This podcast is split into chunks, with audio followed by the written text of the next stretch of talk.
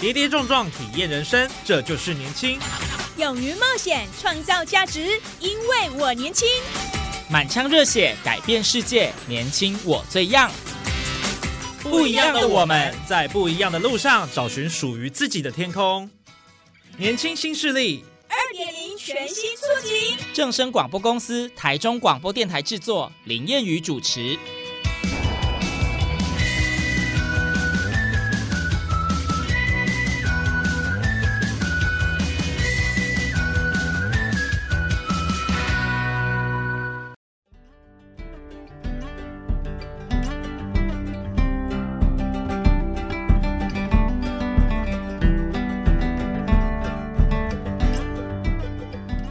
朋友，大家午安，大家好，欢迎您在礼拜二的中午十二点准时收听，在正声台中二台 AM 六七千赫播出的《年轻新势力》，我是烟雨。好的，我们这一集节目进行方式哦，跟过去不太一样。以前我们都是邀请一位来宾到节目上来分享他的故事哦。那么这一次呢，我们走出棚内，来到了台中市的华盛顿中学。他们有三组同学哦，在校外竞赛的表现都相当的优异哦，那也非常的突出。那么他们都是在课业之外呢，自己啊可能有兴趣到校外去参加竞赛，获得了不错的成绩。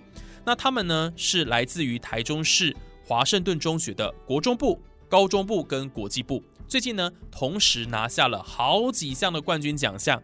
主要呢是在老师的长期培训跟用心指导下啊，学生呢个个都是文武双全、动静皆宜啦。不止校内表现突出，校外竞赛。更加亮眼啊！拿下了多项的冠军跟满分的好成绩。那现在的教育趋势其实都是培养学生适性扬才，然后放大自己的优势。所以他们的老师跨部门的合作跟无私的陪伴跟教导，让学生不只是书本上的学习，竞赛的参与也让他们提升自信跟竞争力。好，这个是很重要的一点哦。那特别呢，啊，华盛顿中学他们长期培养竞赛选手，像国中部就参加创意环保科学趣味竞赛。虽然选手都来自不同家庭，但是都有一个相同特色，就是能够为别人着想跟包容他人的家庭教育。所以这一次获奖选手在练习跟准备时，也都会跟他的同学相互鼓励，啊，那也把自己个人的表现发挥的淋漓尽致。另外呢，这一次在高中部跟国际部的两位学生，他们都是一路从国中直升高中的学生。那么在校内老师看到他们的亮点，就鼓励他们说可以发挥所长，不只有强调课业专精。两位学生，一个叫做陈燕宇啊，跟我的名字一样了哈。另外一个叫王鼎成，都是在自己的兴趣中更加的琢磨加强，让自己的优势呢发光发亮，都非常不容易啊。所以等一下呢，我们会有这三组同学他们的故事啊。好，那在我们进入正题之前，我们先来听听华盛顿中学的刘一新校长他怎么说好了。来，我们先请校长跟我们谈谈，究竟这些同学为什么在呃学校的带领之下，能够有这么优异的表现呢？我想这次我们非常的开心，因为我们的国中部、高中部还有我们国际部的孩子，在各个领域都有非常杰出的表现。我们国中部的孩子参加了创意科学竞赛，用至高积木组成了十字弓，而且三次都拿到满分，所以拿到了第一名。那我们高中部的孩子已经有三次得到多多亿的满分，九百九十分。那我们国际部的孩子是在我们的全国运动会。里面拿下马术的个人赛，还有我们团体赛的金牌跟银牌，所以我想我们的孩子。动静皆宜，这是我们感到最骄傲的。那我也要非常感谢我们华盛顿所有的老师，因为我们一直以来的秉持的理念就是要适才适性。我们有客制化的升学辅导，只要孩子他有兴趣的，我们整个团队就会给他们最大的资源，因为这样子才能够给他最好的 support，让他有一个舞台可以把自己的所长大大的发挥出来。因为我想现在的小孩子他们都很有想。法法每一个小孩都有自己所爱的，有的孩子可能喜欢像我们的孩子喜欢骑马，有的孩子他对语言很有兴趣，有的孩子对于科学还有动手操作的 STEAM 方面的很有兴趣。那我们就必须要能够提供他所有的资源，在这里真的对于我们的孩子还有我们所有的老师感到非常的开心，也非常的骄傲。好的，我们可以了解到说，其实这三个奖项对于学生来说得来不易啦，都是长时间培养练习所拿下的成绩。所以，当你踏进这个校园当中，看到整个大楼的红色祝贺布条挂满。你就不难想象中，在每一次的校际竞赛当中，他们学校都是用尽全力在准备。那每一次竞赛也都是学生难忘的经验跟收获。那每一次的获奖也为学校注入成长跟茁壮的养分。好，接下来呢，我们就先来请呃我们的第一组的同学，那他们呢是国中部的同学，他们最近是参加台中市的创意环保科学趣味竞赛啊。那赛程是要求学生利用制高积木来组装十字弓，再将其所组装的强弓劲弩去瞄射主办单位准备的靶纸。那么比赛过程是采累计算分的方式，得到最高分者就是优胜。那比赛过程中呢，最重要的是以三人合作组装弓弩为基础。再依照呢各队的需求，派一到三个人参加射靶比分，所以这个射箭过程是相当紧张刺激的。如果大家有看奥运，应该能够理解了哈。今年我们台湾的奥运的成绩是非常亮眼的啊，所以呢，他们靠着经验、智慧跟稳定度，在比赛当中获得冠军哦。最厉害的是什么？选手稳稳的射下三次的九分满靶，好，所以这个成绩是非常的优异跟出色的哦哈。那么这三位同学的指导老师分别是宋秀香宋老师跟刘国华刘老师哦。那我们首先就先请两位指导老师来跟我们分享整个比赛的过程，学生他们都做了什么样的努力，而这个比赛过程又是怎么样子的？我们先请老师跟我们分享。首先，我们是要先甄选出比较有创意的孩子，所以初选的时候其实有四十多个学生报名。那我们从这些学生哦，我们一开始也没有这么多零件让他们练习练习，所以我们是给他 A4 的纸，A4 的白纸，让他们去把纸卷起来当做棍子，然后用这个棍子跟橡皮筋还有胶带，好缠好之后去做一个十字弓出来比赛。那我们一开始用的是圆形靶，让他们去射。那高分的这几位同学都算是得到高分的同学，那我们就录取他。那录取之后，接下来我们就是有器材。好，用比赛规定的这个器材让他们去组装，那它其实里面有很多种组装方式，那就让孩子去去练习他们比较熟悉的方式。但是虽然看起来，哎，这个这个，我一开始我也觉得它很简单，但事实上没有，因为你一个小零件装错地方，你整支枪可能就没办法发射。那橡皮筋的准度，我一开始也觉得，哎，这个拉得越紧越好，拉得越紧，很像发射出去越直。可是后来小朋友告诉我说没有，当你拉得很紧的时候，你的箭会变形，射出去反而效果没那么好啊。所以他们多次练习之后，慢慢找到技巧。那我也告诉他们说，因因为我们当过兵，那你的身体在呼吸的时候会起伏，那起伏你其实在那个瞬间射出去，它就容易歪掉。那所以你是不是先吸一口气，哦，屏住呼吸，也不要吸太饱，让自己很难过。然后屏住呼吸，在那个五到十秒内，在最稳定的状况下把箭射出去。就我也没想到他真的很厉害哦，因为九宫格一格的大小只有十公分乘十公分，他有办法连续三支箭都射在里面。因为平常讲，这个不是像外面卖的那种十字弓，准确度非常非常高。这个有一部分是玩具的性质，对，那他能够。把弓组的这么好，哦，三位同学可以把弓组的这么好，然后也能够顶住压力，在比赛当中表现的这样，我觉得是不容易。它的特别地方是，它不是只有一张而已，它是六张随机的，它是随机的，所以你看，对，酒会在不同的位置，不不不一定是在那边就对，可能是在这边，对，它是随机抽的，当场才抽的，对，还有一个，其实总共是有六种，所以它的位置会不一样。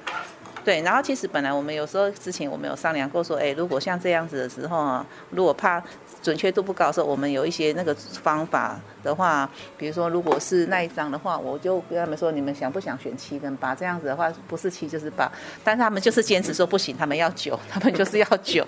对，所以他们其实一开始的时候，他们目标就是朝定，就是他们就是要九就对了。他也是全场唯一三支都是九分的。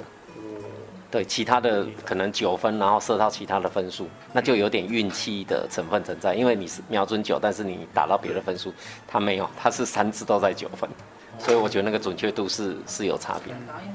好，另外三位学生呢，分别是杨富祥、黄敬恩跟石君阳。那么，像杨富祥就说呢，他的爸爸呢是期望自己呢可以成为一个有用的人，好好跟人家相处，好告诉自己说做人比成绩更重要。所以呢，有时候他遇到挫折就会乐观以对，那面对问题就是解决它。比如说在比赛的时候，他负责十字弓的组装，因为想在最短时间内组装完毕嘛，反而过程当中有些卡住，那这个时候呢，自然掉了节奏。那还好，队友的鼓励才能够及时稳住，顺利在五六分钟完成。我做的时候就是需要沟通，因为我不是射的，射的是他，所以他的困难点会比较多。因为只有一本书，一本说明书，那我就负责组头，因为头比较简单，所以我就是要去记前面的。嗯，所以然后如果这个点记错，就会变成太紧或太松。那另外，静恩也说，太华丽的弓箭不好使用跟操作，会平白浪费射靶前的练习时间。除此之外呢，外观哦增添太多装饰，也会让弓爆掉。好，那所以在过程当中，父母都希望自己不要被挫折打败，可以在失败当中自我调试跟成长。所以在比赛开始时，虽然呢经历跑错组别了哈，但是他就是笑笑的方式带过，让自己心情不受影响。所以他也很感谢说，哎，父母叮咛自己将当下来做好。就是我们，因为我们稍微有变更一些东西，就是让它更好啊。然后我们就是要把这些东西把它记起来，因为他们在说明书上面是没有的，所以就是靠我们的记忆力要把它记起来。然后还有我们有时候可能组错，就是看我们的默契，就是每个要搭配好，不然会乱掉。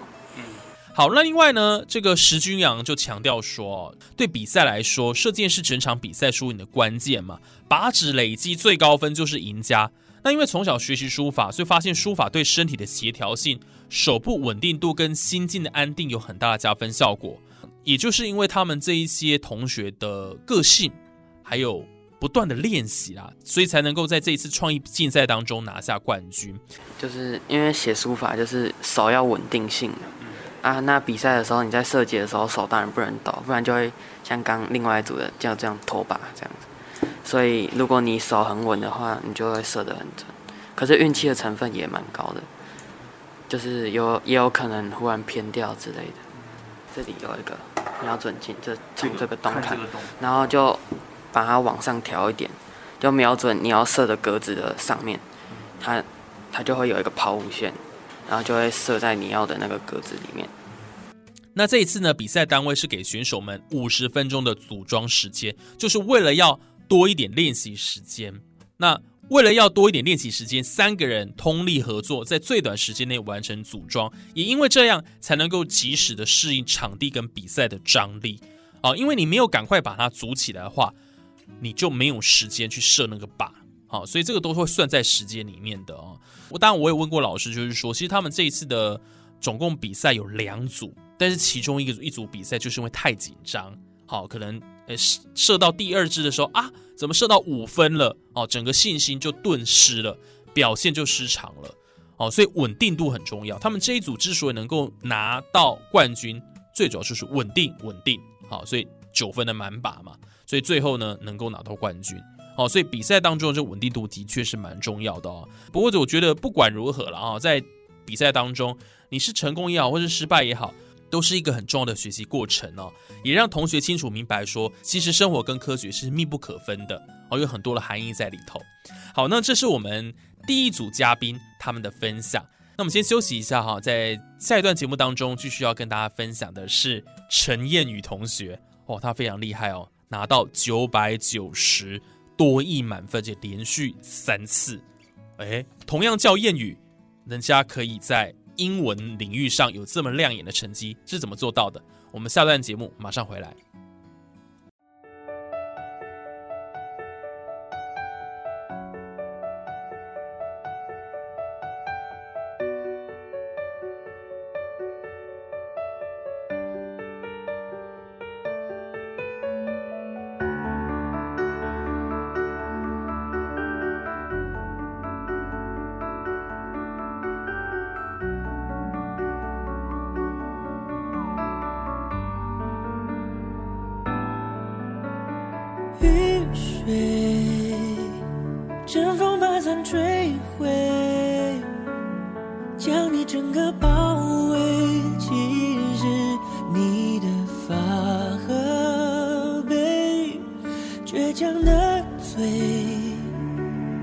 绝不能往下坠，只捂住耳朵防备突袭的响雷。你说有人伤痕累累，这里是凭什么锁着眉？假如连这样的气馁，轻易说后悔，心虚像个贼。雨从未放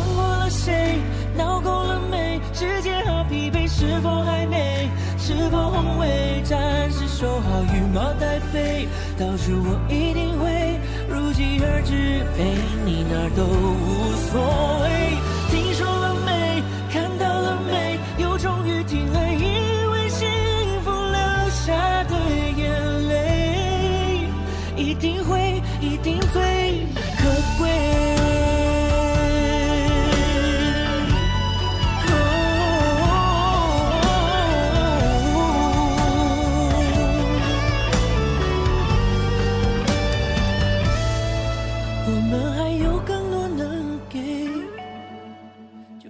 非常欢迎听众朋友在歌曲过后继续回到年轻新势力的节目现场，我是燕语。好的，接下来我们要继续来介绍优秀的同学哦。这是华盛顿中学的高三学生，那他的名字很特别，叫做陈燕语哦，跟我的燕语两个字哦，还刚好一模一样，只差在呢姓氏哦，所以很有趣。好，那他是呢一百零九年到一百一十年哦。多益三连霸，他连续考三次的多益都是满分九百九十分，哦，真的非常厉害哦。所以那一天我采访他的时候，两个人也是觉得很有趣啦，因为名字都一样，都叫谚语。那这位陈谚语呢，他从小其实都没有补习过英文哦，这真的是太厉害了啊！但是他在疫情的冲击下呢，丝毫不懈怠，靠着对英文的高度热忱，以及一路从华盛顿幼稚园、国小、高中，哈，整个。打下的深厚英文底子，从国三开始就连续三年报考多益考试都勇夺满分，哈，非常非常的优秀啊。那这陈月宇就说了，从小奶奶呢就教读他读英文的重要性，所以他对英文学习就保持一个非常认真的态度。在课余时间呢，除了说复习教科书上的英文，将兴趣结合英文学习，也有各种方式精进英文能力。哦，举凡说呢，看 YouTube 影片啦，打电动啦，跟看英文新闻啊，都是一边培养兴趣，同时增进英文能力的方式啊。那为了挑战自己呢，高一的时候报名这个高中英文单字比赛的校内初选。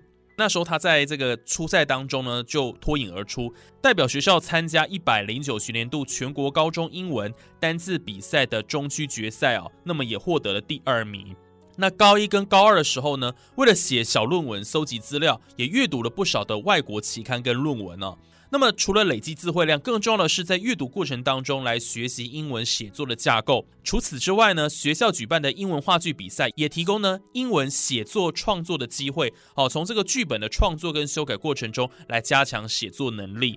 所以你可以看到说，这个陈韵宇同学其实他在学习英文过程当中，很多是透过比如说比赛啊，还有他自己的兴趣都非常重要。哦，那时候我们采访的过程当中就聊到说，其实他都没有特别去硬背这一些单字，哦，代表死背单字其实是一个比较呃不是那么好的一个方式啦，可能真的只是为了应付考试。可是对他来讲，英文就是他的兴趣，就是他日常会使用到语言，包括他在打电动的时候，就会跟呢外国的这个朋友连线。当然，交谈的时候也通通都是英文，所以在这样的一个沉浸式学习的情况之下，他就能够呢很自然而然的运用这样的语言。所以对他来讲，考多译当然不算什么，因为那个就是他的日常，所以他也不用特别去准备。听起来蛮嚣张的，哦，但是呢，其实就是他厉害的地方哈。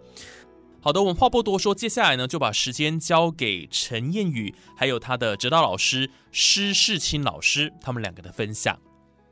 其实谚语是一路走来，从华盛顿体系上来，所以我只能讲第一个，他基础打得很好。嗯，所以有这个基础以后，他自己发展出一套的读书的方式，就是他学英文，他其实并不是很自私的，看课本啊、教科书了。他就是他老实讲，他喜欢玩电电玩，但是他不是玩一般房间那种电玩，他是玩那种原文的，全部都都是原文的，然后常常跟外国人沟通，哎，啊练习打字。然后听他们的说话，所以造成他今天去考多艺的时候，他那个速度对他而言都不是有问题。所以这个他，我觉得他是很特别的，基础好，结合自己的兴趣，所以一直延伸下来，他变成是他生活的一部分，并不是我为了要刻意去考试去做准备，但是这变成他是一部分，所以他不断的一直学习，他也就造成他今天连续三次他都可以考满几分，这也是说等于是他的程度一直都是 hold 住在很高的那个水准上面，我觉得这是非常不容易的，所以。只要有班上一些有关英文的比赛，比如英文话剧啊，哎，比如我们要写编剧，好啊，就请他翻译，啊，他就他就会做得很好。然后我们去服务学习，我们要设计英文课程，也就是请他设计英文课程，嘿，啊，所以他就会去想设想啊，这个可能国小的程度，他应该设计怎样的程度的教材给他们，嗯哎，所以这方面变成他是一个他某方面很大的一个能力。就是这样，我觉得这个带给他变成他本身自身的能力了。对，考多以前我是真的没有准备，我这三次我是真的都没有准备，就是靠平常这样子累积。嗯因为我觉得比较值得一提，就是像是我们讲背单字好了，嗯单字用背的就是硬记，嗯，你会忘记嘛？久了没用又忘了，那就你要复习。啊，这样那个单字几几百个、几千个，每次这样弄会没完没了。那所以我记单字的方法，我学单字的方法，小学是用背的，可是从国中、高中，现在我就是玩游戏，啊，玩游戏我就会需要沟通，然后需要看那些字，我就会用在很多单字，那这样就可以一直活用，它就容易记下来，就时间久了也不会忘。它文法也是，就是对，像文法这样子看那些文文章啊，有时候有时候游戏里面有一些很丰富的故事啊，或是跟那个外国朋友聊天，那他们讲的都是标准的嘛，那些英文都是标准的。那听久了看久了，那个就有一种语感，就像是我们讲中文，我们没有中文的文法课啊，我们是从小就是听家人、老师、同学这样讲，一直讲一路上来。那就会讲，所以就是类似的概念。我学英文是这样的方法。好的，那我们刚刚从陈宇同学口中的分享，我们就了解到说，其实他为什么能够在多益拿到满分，其实他自己根本就没有买任何的多益考试用书，也没有补习，靠的呢，全是从学校课程、英文比赛以及课后大量练习所累积来的能力。那真正能够培养实力的关键，就在于你能不能从自发性的。从自己的兴趣当中找到学习英文的契机，而且不断鞭策自己多使用所学过的单字片语，那记忆就犹新嘛哈。所以这个刘一新校长也提到说，在现在外语能力代表着未来重要的世界竞争力时代中，英文不再只是沟通的语言，而是获得知识的桥梁。哦，所以他们校方的英文科团队跟外事团队平时也都会安排课程，哦，多注重多样化的学习题材，从自然科学到文学以及生活化的内容都可以作为课程的题材哦。那么也会将呢国际教育纳入这个 ESL 的课程。另外，学校也非常注重英语生活中的应用，将课内所学延伸到课后活动跟国际交流活动。好，这是陈燕宇同学哈，非常厉害，多益三连霸，连续三次满分。好，在这边跟听众朋友来做分享。好的，接下来呢，我们再稍作休息一下，喝口水哦。等一下继续回到我们的年轻新势力。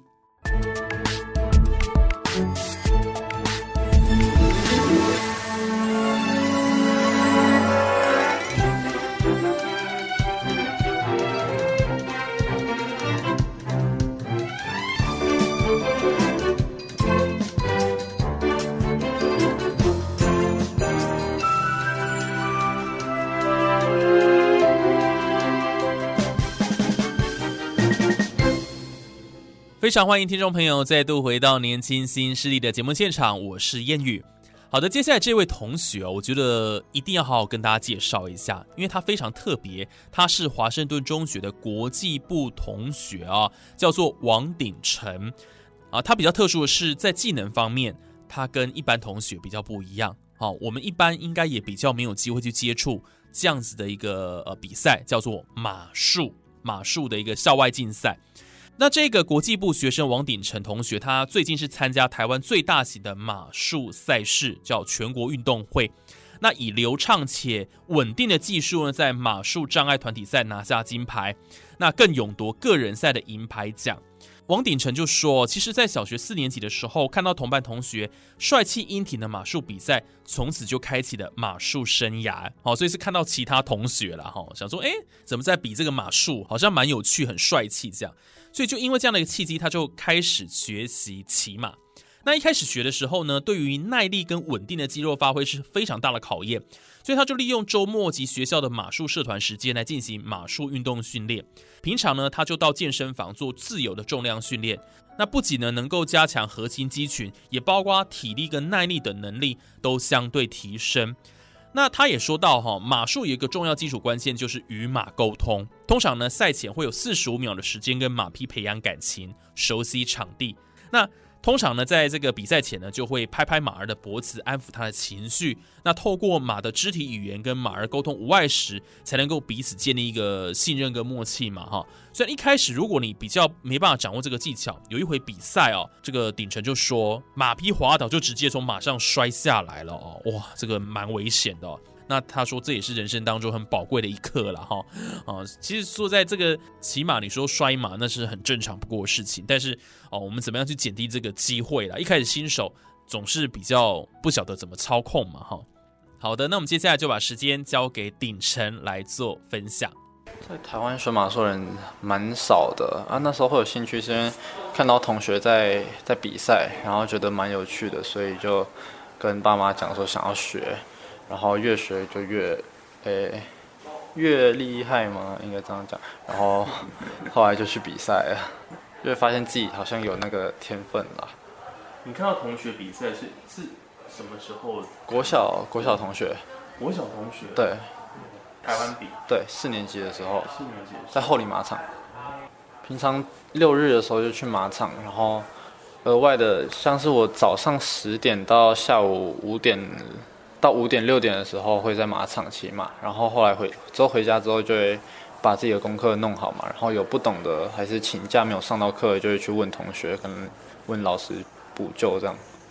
其实这个国际部的副校长郭巧文就说，呃，王鼎成他是在国一转入华盛顿中学的国际部，那刚开始转入时的情绪呢比较浮动。哦，专注力也比较不足。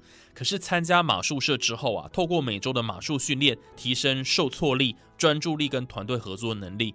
所以其实这个不仅仅是赛场上的人生啊，哈，这些心理素质也能够帮助他迎接生命中的所有挑战。那校长也说，其实王同学他从小就开始学习马术，参与过各式的马术比赛，也曾经在二零一八年代表台湾赴泰国跟荷兰参赛，非常的优秀。那么国际部的课程呢？不仅呢能够帮助他培养国际观，扩展他的视野，升学辅导团队也协助他发现自身的热情所在，造就他呢不畏挑战，勇于自我实现这样的一个个人特质哦。那么校长也期待王同学未来能够再创佳绩哦。好的，那我们这一节年轻新势力的节目也接近到了尾声哦，非常感谢听众朋友的收听。我们这一次比较特别哦，透过了三组的团队啊，那么大概有呃五位同学。让大家了解到，说其实，在课业之余哦，也要多多培养自己的兴趣哦。参加校内外各式各样的比赛，其实对自己也有很大的帮助哈。不要说只是死读书啊，能够在呃不同领域获得好的成绩，其实呢，啊，这个也是人生当中我觉得一个很美好的过程啊。等你长大之后回头过来想，就会发现说，还好你在高中的时候或在国中的时候有参加这一些比赛，丰富你的人生。不然你到呃以后长大了，也许也没有机会哦。那这些兴趣不要小看它，很有可能也会成为你未来成长的养分，或者呢，它就会成为你一辈子的兴趣跟热情所在了。那这是很弥足珍贵的嘛，哈。所以呢，呃，我们透过今天的节目跟大家分享华盛顿中学从国中部、高中部到国际部，呃，几位同学他们非常优异的表现。那么，希望大家从他们的故事当中。从他们的啊人生经验分享当中，也能够有所收获。那我们这期节目就进行到这边喽。我们下礼拜还有更多精彩的节目内容，都在年轻新势力。那我们下一集沟通再会喽，拜拜。